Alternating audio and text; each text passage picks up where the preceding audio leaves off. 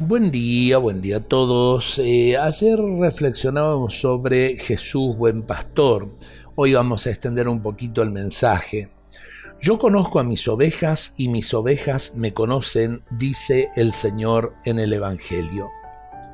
La sede del conocimiento en la Biblia no es el cerebro, sino el corazón. Por eso, conocer y amar son una misma realidad. Conocer y amar en la Biblia se identifican. Jesús nos conoce y nos ama. Tenemos que aprender a conocer y amar a Jesús. Por eso, el buen pastor da su vida por sus ovejas. Los occidentales, nosotros somos cerebrales, calculadores, así no terminaremos nunca de acercarnos al corazón del buen pastor. Los corazones simples, sencillos, sin doblez, pueden entender este mensaje y pedirle a Jesús, buen pastor, un corazón humilde, sencillo y misericordioso como el suyo. Esto es lo que yo aprendí a, conocer en el corazón de los hermanos de la Puna.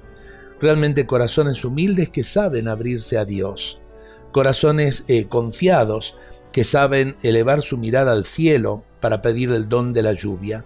Y corazones eh, misericordiosos que saben también perdonar y ayudar al hermano.